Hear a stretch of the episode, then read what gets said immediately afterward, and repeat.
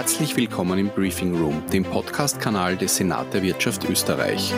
Auf diesem Kanal äußern wir uns zu allen Themen des Senats, lassen Senatorinnen und Senatoren zu Wort kommen und veröffentlichen Interviews mit Personen und Persönlichkeiten aus der österreichischen Wirtschaft sowie Mitschnitte unserer Veranstaltungen. Details zu Themen und Aufgaben des Senat der Wirtschaft finden Sie auf unserer Webseite unter www.senat.at. Wichtige und nützliche Informationen zu dieser Podcast-Folge finden Sie in den Show Notes. Herzlich willkommen zum Podcast des Senat der Wirtschaft. Ich bin Uli Steimassel und freue mich heute, einem ganz spannenden und wichtigen Thema zu widmen. Blackout. Mit diesem Thema werden wir täglich konfrontiert.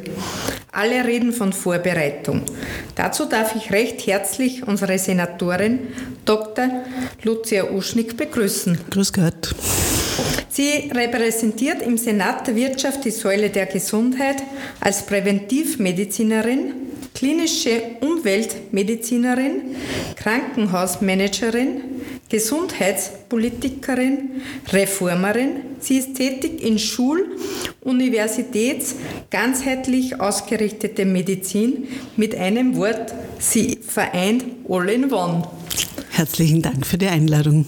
Lucia, wie viele Österreicher und Österreicherinnen sind schon vorbereitet?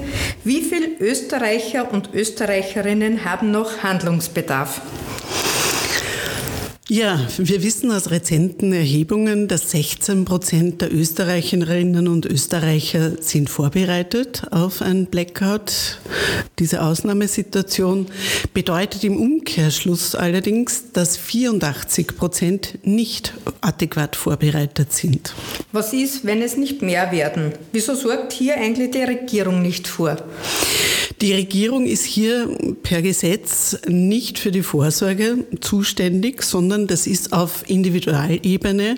Sprich, jede Person muss sich selbst vorbereiten. Im Sinne der Selbstverantwortung. 14 Tage Minimum muss jeder selber überleben und dann greift hoffentlich die vom Bundesministerium für Inneres äh, zuständige Krisen das Krisenmanagement.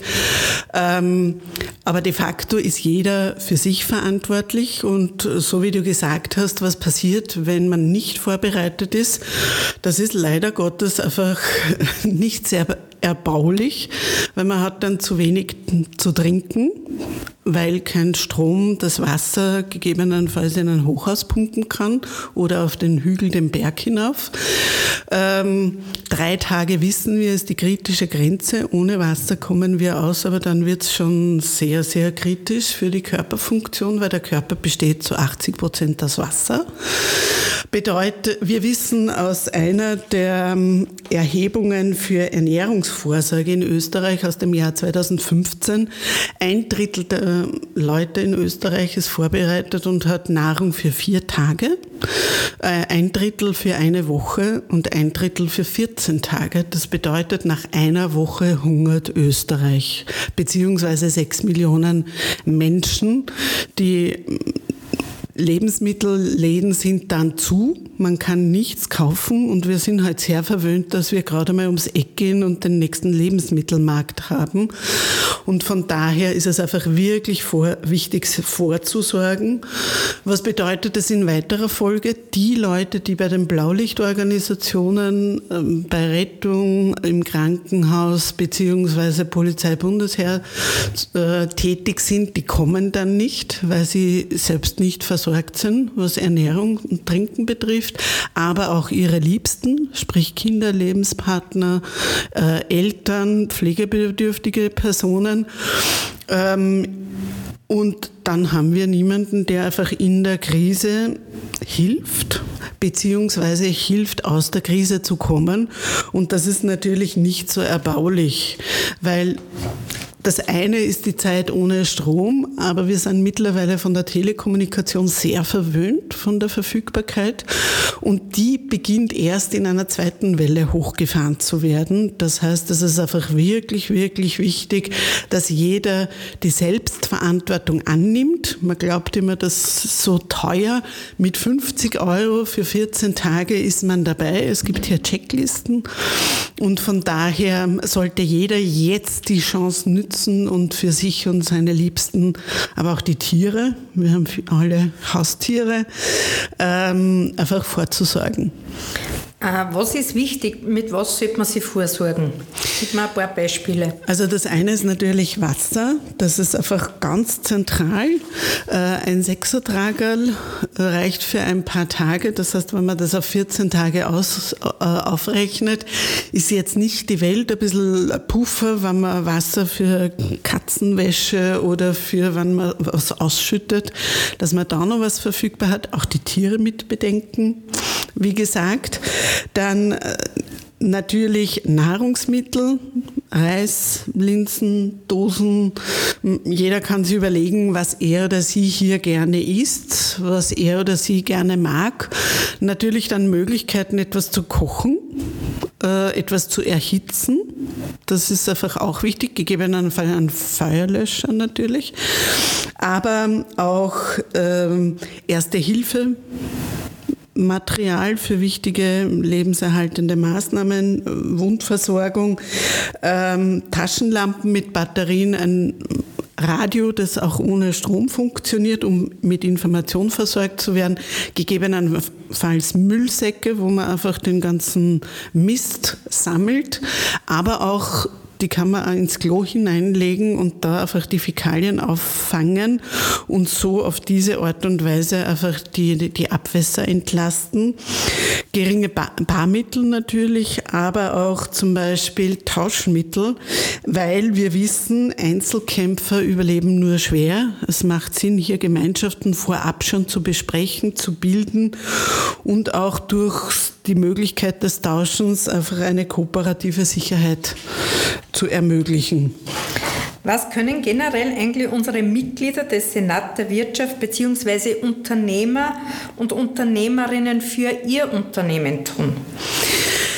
Die können ganz viel tun. Und da freut es mich, dass ich vom Kollegen Sauruck, Herbert Sauruck, der Präsident der Gesellschaft für Krisenvorsorge, ähm, hat hier noch wichtige Handlungsmöglichkeiten einfach mir mit auf den Weg gegeben. Ähm, alle sind einfach so fixiert auf die Stromgeneratoren. Dabei gibt es drei wesentliche Handlungsfelder, die ein Unternehmen einfach für sich ähm, lösen und abhandeln kann, auch mit Checklisten, die wir dann zur Verfügung stellen.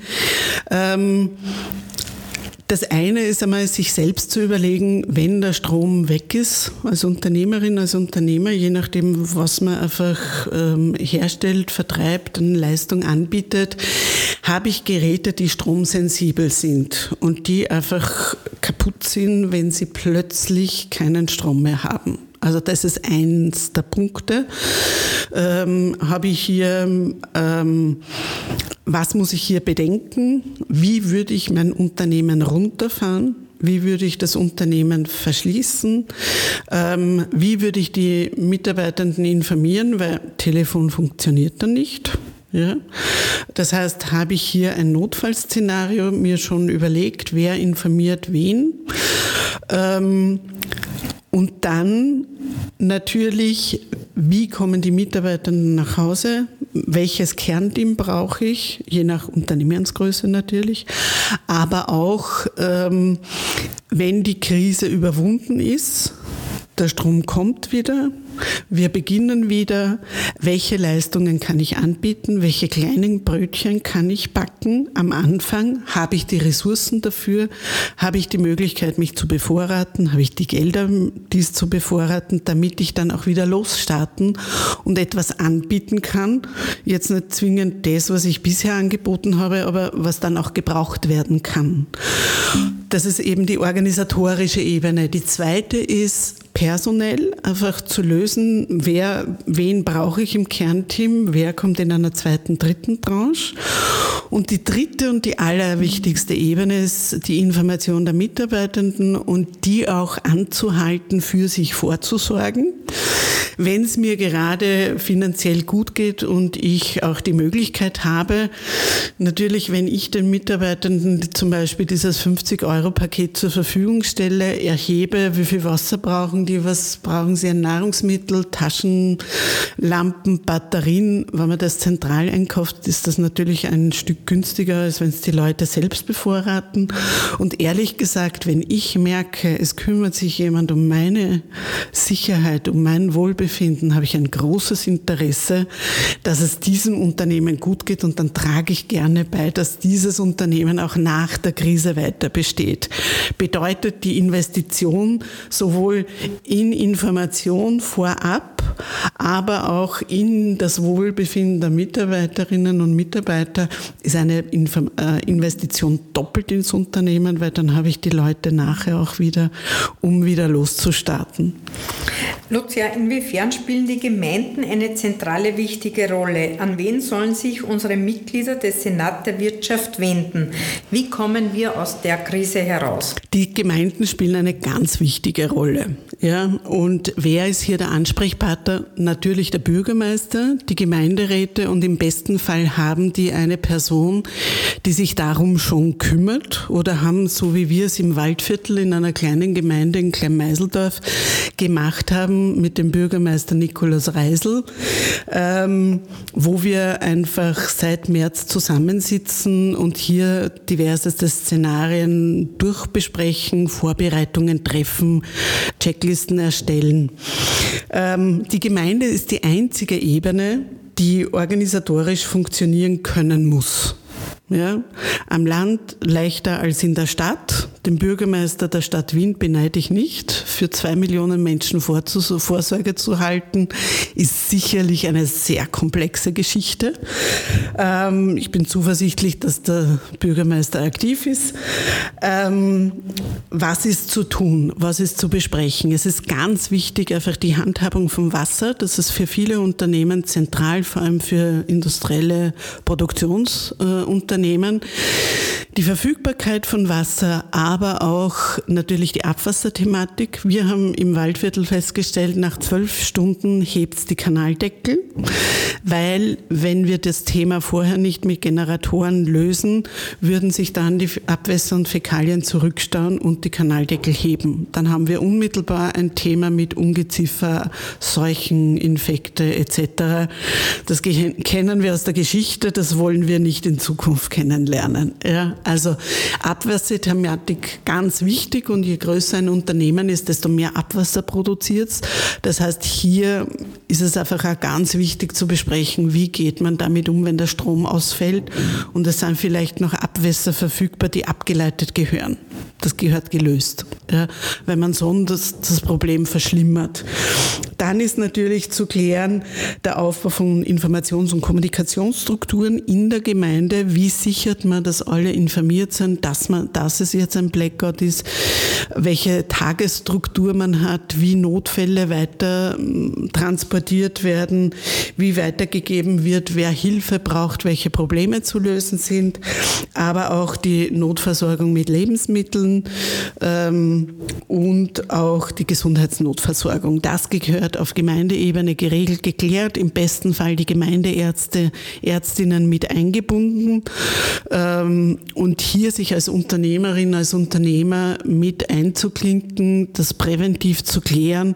Damit sichert man das eigene Unternehmen und man trägt auch zur Stabilisierung einer tendenziell chaotischen Situation bei. Du hast äh, zuerst von Listen und Checklisten gesprochen. Wo findet man diese? Die Gesellschaft für Krisenvorsorge hat hier schon eine Menge an Listen erstellt und zusammengetragen. Das ist super für mich als Unternehmerin, als Unternehmer, als Individualperson, weil ich kann hier wirklich durchgehen, was habe ich, was benötige ich, ich kann es ableiten, ich muss das Rad nicht neu erfinden. Man findet es, wie gesagt, auf der Seite der Gesellschaft für Krisenvorsorge. Der Präsident ist äh, der Herbert Sauruck, der sich hier seit dem Jahr 2010 schon damit fundiert auseinandersetzt setzt und hier Hilfe bietet, teilweise auch persönlich zur Verfügung steht für Fragen. Und hier können Listen downgeloadet werden. Wir werden es anschließend an den Podcast verlinken. Lucia, danke für die Perspektiven und handfesten Hinweise auf Checklisten, die helfen, unseren Mitgliedern des Senat der Wirtschaft, sich auf diese Ausnahmesituation vorzubereiten, aber auch nachher ihr Unternehmen aus der Krise wieder losstarten zu können. Danke fürs Kommen, deine Zeit und deine Expertise. Herzlichen Dank nochmal für die Möglichkeit, äh, darüber zu sprechen. Das Motto ist Stronger Together und jeder, der vorbereitet ist, immer dort, wo Krise das Thema ist und Chaos ist Ordnung und Stabilität die Antwort und ich hoffe, wir können alle dazu beitragen. Danke. Bis zum nächsten Podcast, Ihre Uli Steinmassel.